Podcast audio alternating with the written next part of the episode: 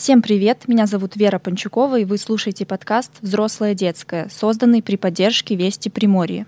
В этом подкасте мы будем разбираться, почему между молодым и старшим поколениями такая пропасть, почему раньше для людей значит всегда лучше, и как бороться с эйджизмом в семье, на учебе или на работе – для тех, кто меня не знает, я Вера. Мне 20 лет, я студентка вуза на Дальнем Востоке. Сама сибирячка, родилась и выросла в Иркутске. Проект «Взрослое детское» создан как мост между поколениями. Ведь я, как и все вы, несмотря на достижения в учебе, карьере или личной жизни, или где там они еще бывают, все равно сталкивалась и продолжаю сталкиваться с обидными фразами старшего поколения, что у нас не те политические взгляды, что мы глупые, или мы поколение бестолковых тиктокеров, и вообще Сталина нас нет.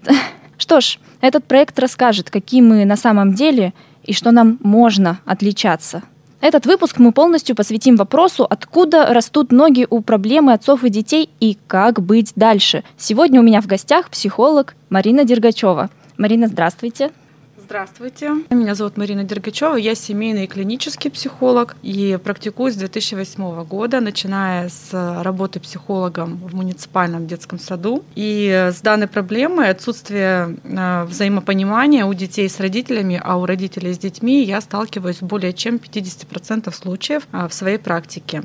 А насколько часто вообще бывает такое, что приходят не только из-за проблем какими-то между родителями и детьми, а именно проблемы из-за такой термин есть эйджизм называется. Угу. И когда проблема именно в том, что вот есть старшее поколение, и оно вообще в корне не понимает поколение, которое моложе. Вот такое тоже часто случается? А я думаю, что эйджизм это же э, дискриминация возрастная, угу. то есть по возрасту. Здесь э, такой э, обоюдный процесс. Молодое поколение не признает старшее поколение, угу. да, авторитет, и также старшее поколение не принимает новое от молодого поколения. Допустим, старшее поколение идеализирует прошлое.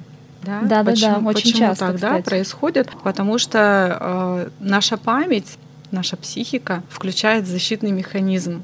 И мы не помним, что было в прошлом плохого, угу. а мы вытесняем травматичный опыт и в итоге идеализируем все и помним все хорошее, да, что было в прошлом, и не помним, что было плохого. Поэтому часто можно от старшего поколения услышать, что ну вот раньше в советское время как было все классно и здорово. Но на самом деле там тоже были свои трудности, проблемы. Да, да. Вчера как раз с сыном тоже обсуждали этот термин, да, ему 17 лет. В принципе, мы с ним вообще дружим в этом плане, да, что он, он программист, он очень много времени проводит за компьютером. Я понимаю, что благодаря тому, что я ему это позволила, он сейчас уже может зарабатывать деньги эта проблема отцов и детей, она вообще считается вечной, такой прям фундаментальной, которая была всегда и будет всегда. Но особенно острой она ведь стала только последние, ну, мне кажется, лет 500, может быть, даже вообще еще меньше. Раньше как было? Например, поколения сменялись, но из-за небольшого, скажем так, технического прогресса, допустим, отец передавал свой опыт занятия ремеслом каким-то, вместе с тем передавались и э, его мировоззрение, мироощущение, отношения, там, отношения к быту, к каким-то вещам и так далее. Из-за этого конфликт поколений, он был не таким сильно заметным, в отличие от того, что происходит, например, сейчас. И вот раньше старший значило мудрейший, автоматически уважаемый, автоматически лучше знающий. Что изменилось? Почему сейчас у нас все по-другому?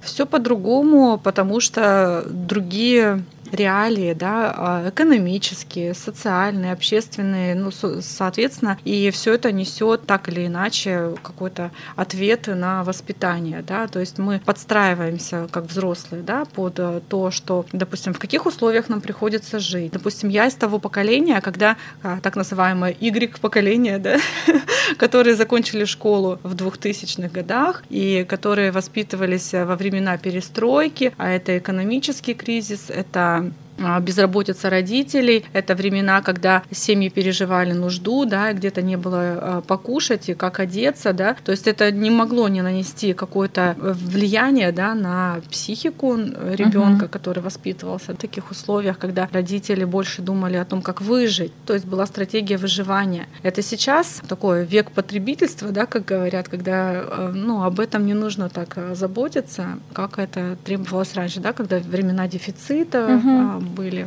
Но если вспоминать даже эту пирамиду Маслоу про потребности. Физиологические то, потребности, конечно, да, сначала да. должны быть удовлетворены, дальше самореализация, духовный рост. Ну, да. и дети там mm-hmm. где-то на самой вершине.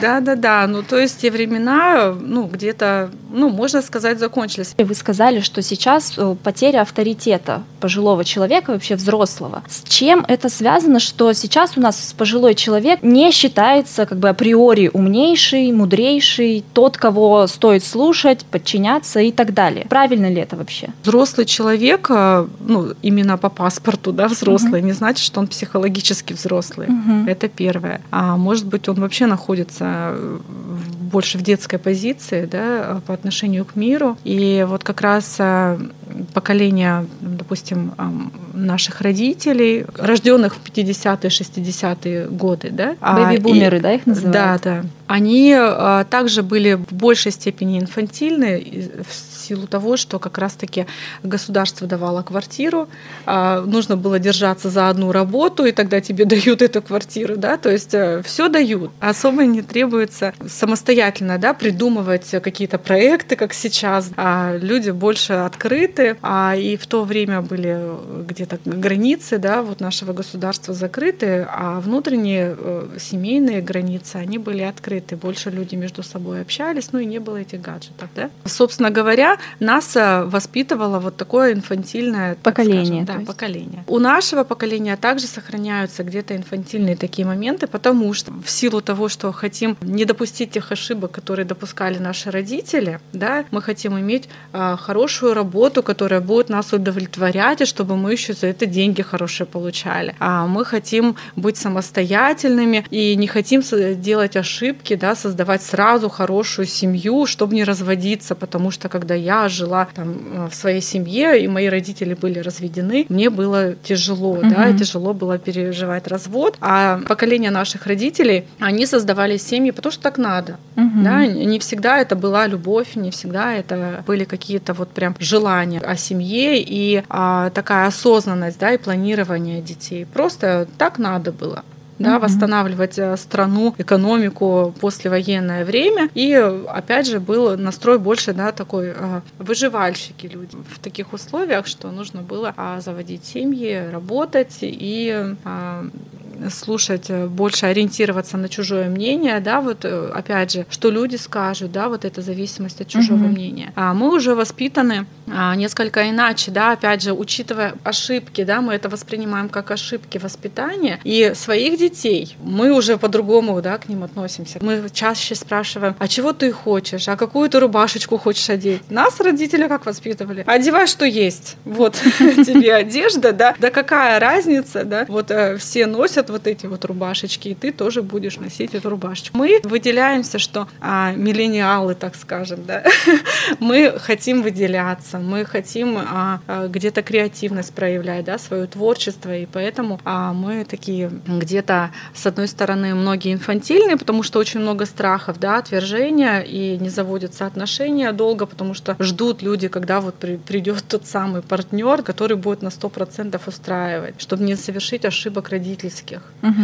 А, вот, и также с работой, да, наше поколение часто меняет работы, потому что не могут найти свое место в этой жизни. Вот, и с этими вопросами как раз в терапию приходят вот именно моего да, возраста, угу. там, с 25 там, до 35. Да. Ну, то есть а, это травма какая-то получается? Это травма в плане заниженная самооценка, да, а это зависимость от чужого мнения, это не знаю, чего я хочу. Угу. Вот такие вопросы, запросы, опять же, неудовлетворительные отношения. Да. Угу. Вот опять же, все, что происходит в твоей жизни сегодня, это то, что ты сделал вчера, то, что ты какие-то травмы получил, какие-то трудности не прошел, что-то вытеснил, ты с этим продолжаешь жить, как будто этого не было. Угу. Причем свойства нашей психики, да, мы не помним, что там у нас плохого произошло, мы помним, что было хорошего, но так как а, есть какие-то проблемы и трудности в настоящем, это говорит о том, что какие-то были проблемы и травмы в прошлом.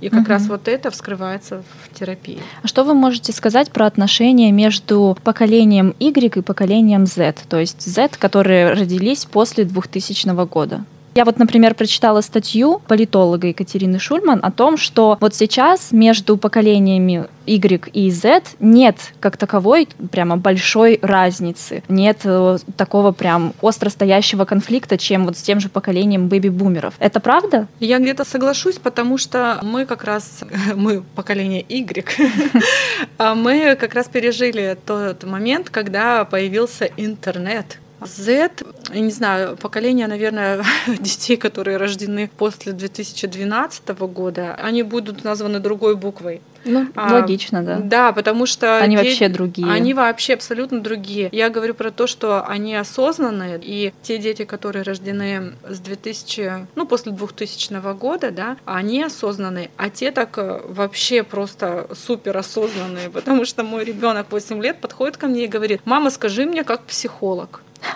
Вот такой вопрос просто меня, ну, мне просто браво. Я как радуюсь. сманипулировать учителем, чтобы он поставил мне пять? Мама, скажи мне, как психолог. Она умеет. Она умеет э, общаться так, чтобы и свое мнение высказать, и при своем мнении остаться, и в то же время, ну, как-то вот э, репутацию на свою определенную заработала, да, что учитель к ней относится лояльно. Я смотрю, у нее коммуникативные навыки на высоте. Ну, может быть, журналистом будет. Реклама. Реклама.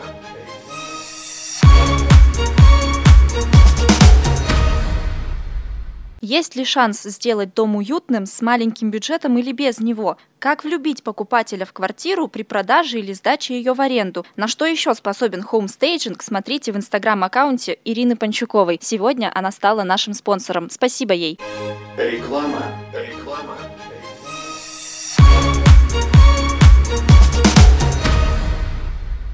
Кстати, такой вот вопрос еще есть. Может быть, конфликт между взрослыми и детьми — это какая-то, не знаю, штука для эволюции? Может быть, это как-то было предусмотрено, что там каждый раз изменяешься, делаешь не так, как твои родители? Может быть, это ну, какой-то путь к выживанию? Может, вообще эту проблему не стоит пытаться решить? Может быть, так мы, как человечество, только прогрессируем? То есть, как вы считаете вообще? Я считаю, да. Да, да, то есть это совершенно прикры... нормально. Это совершенно нормально, хотя бы даже в том аспекте, что поколение, каждое да, новое поколение, они адаптируются к условиям которые вот реальные, да, угу. и ну не нужно э, идеализировать прошлое и тащить прошлое в настоящее. Мы живем э, в настоящем моменте и из того, что у нас имеется огромный поток информации, который мы можем фильтровать, да. А опять же, если мы во взрослой позиции находимся, а не в позиции ребенка, который как недокормленный, да, недолюбленный ребенок хватает всю информацию и перенасыщается, и потом вообще э, как, как объедается ею, да, и не знает, угу. что с ней делать на самом деле. А здесь такой осознанный подход требуется, да. Ну вот я смотрю по э, поколению детей.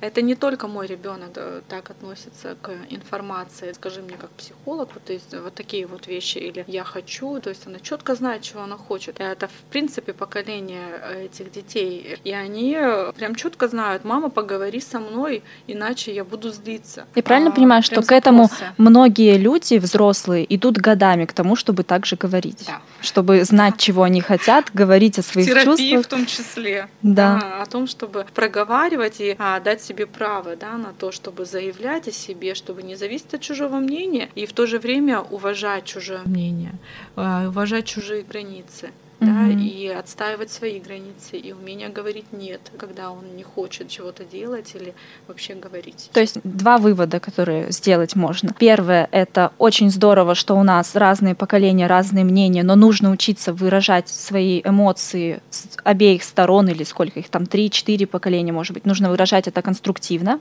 Первый вывод, правильно?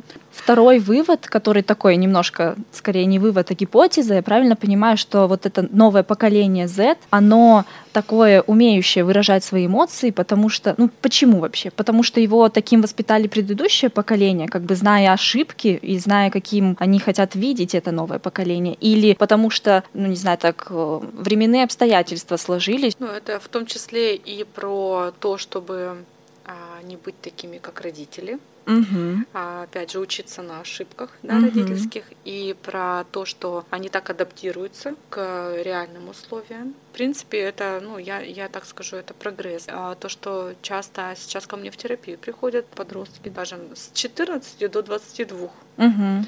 И вот с такими запросами конфликт э, с родителями, отстаивание своих интересов, э, часто э, в какой-то агрессивной форме, да, а до сих пор присутствуют физические наказания, да, что тоже очень травматично. А оно страшнее эмоциональное, да, давление, прессинг, они более травматичны. И поэтому, а, конечно, такие дети, подростки, молодые люди, так скажем, угу. да, обращаются в терапию вот с этими запросами, учатся, учатся отстаивать свои интересы, границы. Раз уж мы решили, что приходить к полному, скажем так, взаимопониманию и одной точки зрения это бессмысленно, потому что это, ну, во-первых, скучно, во-вторых, как-то противоречит эволюции, раз уж мы должны каждый иметь свое мнение, то, вот на мой взгляд, многие конфликты поколений, они происходят из-за того, что мы просто отказываемся принимать даже само существование чужой точки зрения. Даже не само существование, а ее серьезность этой точки зрения. А как научиться тому, чтобы, ну, допустим, на работе более старший сотрудник, он принимал молодого сотрудника, его идеи, его мировоззрение и наоборот. И чтобы между родителями и детьми это тоже было. Как вот сказать, что да, я молодой, но я серьезный, у меня другие идеи, ценности, но это нормально. Как вот это сделать? Такой стратегии придерживаться, где два победителя. Когда молодое поколение прислушивается к точке зрения старшего поколения, и старшее прислушивается к молодому. Потому что если не будет какого-то между вами компромисса, то между нами, вами, а, то э, как мы сможем сотрудничать? Вы учитываете его точку зрения и его опыт, и там точно есть что-то ценное. Также и молодое поколение, ему всегда есть что привнести какой-то а, свежий взгляд, какую-то креативную идею, абсолютно точно, и свою какую-то точку зрения. И я думаю, что здесь именно точка такого соприкосновения и а, в сотрудничестве да, будет, uh-huh. где оба победители. Не нужно давить старшему на младшее, а младшему чрезмерно требовать, что вы должны выполнить то, что я хочу. Это опять же детская позиция. Uh-huh. Да, детская, а у старшего взрослая, ой, родительская даже, uh-huh. да, а, что, ну, из той стратегии я родитель,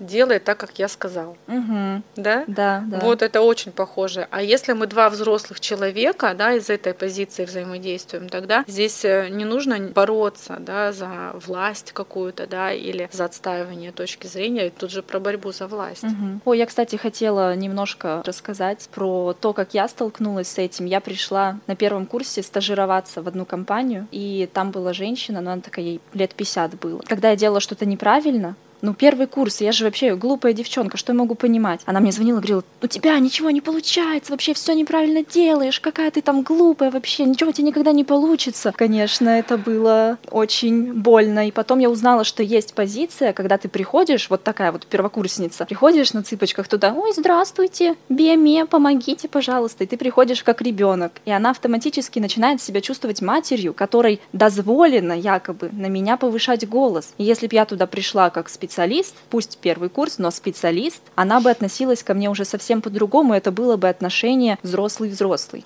Вот, вот, да. Но вот как прийти к тому, чтобы я, как молодежь, ставила себя как взрослого человека. Как к этому ну, прийти? Например, в вашей ситуации можно было сказать по имени отчеству с уважением, что со мной так разговаривать не надо, да, несмотря на то, что а, мне не так много лет, и я не имею достаточного опыта, я обязательно всему научусь, но а, давайте общаться на а, уважительной да, ноте, и если вам что-то не нравится, а, по пункту распишите, да, и я проведу работу над ошибками, но давайте общаться именно уважительно. А если вот так смоделировать ее реакцию, что в теории она могла мне ответить? Есть такой вариант, ну мы же всегда боимся что-то высказать. Есть uh-huh. такой вариант, что она бы, например, сказала, все, тогда уходи отсюда вообще с этой стажировки, ты меня не слушаешь. Или она бы тоже, как вы думаете, восприняла это? Она могла бы, если, допустим, вы попали бы на ее травму.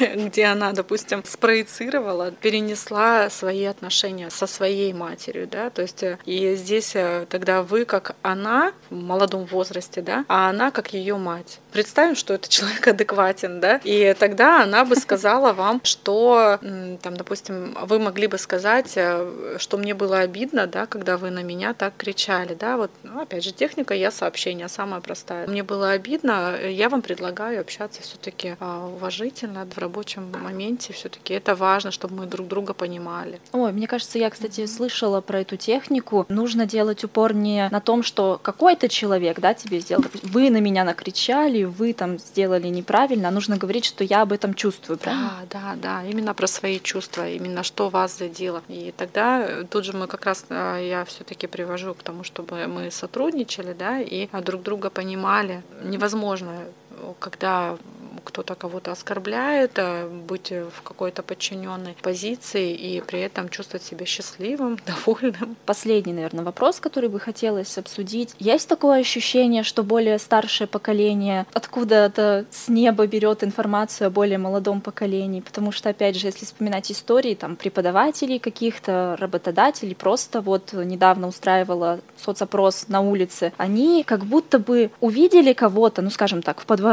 и подумали, что все поколение абсолютно такое же. Им даже не особо интересно общаться с нами. То есть вот был, например, преподаватель, который говорил, у вас нет никаких политических взглядов, вы инфантильные, вы ни о чем не думаете, у вас нет своей точки зрения, там чуть что вы сразу в кусты. И он ни разу не спросил, что мы на самом деле думаем. Как будто бы даже и не интересно. А как это вообще работает? Что с этим делать? Ну вот, как я говорила, что, возможно, здесь есть свой перенос, да, что к нему молодому так относились и он это переносит сейчас на молодое поколение. А второй момент, что не принимает старшее поколение в силу идеализации прошлого, когда то поколение а, воспитывалось там комсомол, э, пионерия, угу. да, то есть какие-то такие сообщества, которые были заточены на какие-то высокие достижения. И потом они пытались из нас, э, из своих детей делать достигаторов. Потом это приводило к перфекционизму, да, к синдрому отличника, угу. да, то, с чем часто тоже ко мне приходят в терапию, в том числе зависимость от чужого мнения и почему они а, так осуждают да, молодежь, а, потому что они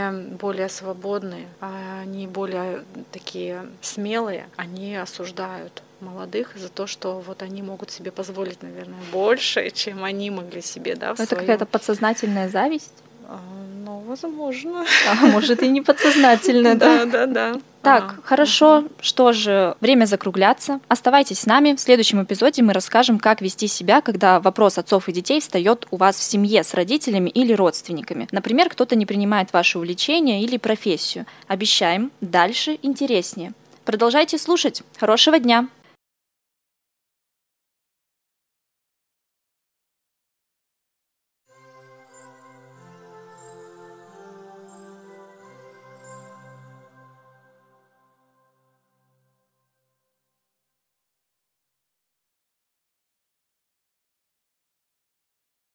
Есть ли шанс сделать дом уютным с маленьким бюджетом или без него? Как влюбить покупателя в квартиру при продаже или сдаче ее в аренду? На что еще способен home staging? Смотрите в инстаграм-аккаунте Ирины Панчуковой. Сегодня она стала нашим спонсором. Спасибо ей!